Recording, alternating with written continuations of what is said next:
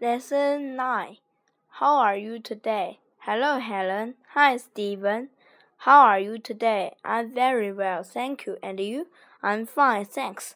How is Tony? He's fine, thanks. How is Emma? She's very well too, Helen. Goodbye, Helen.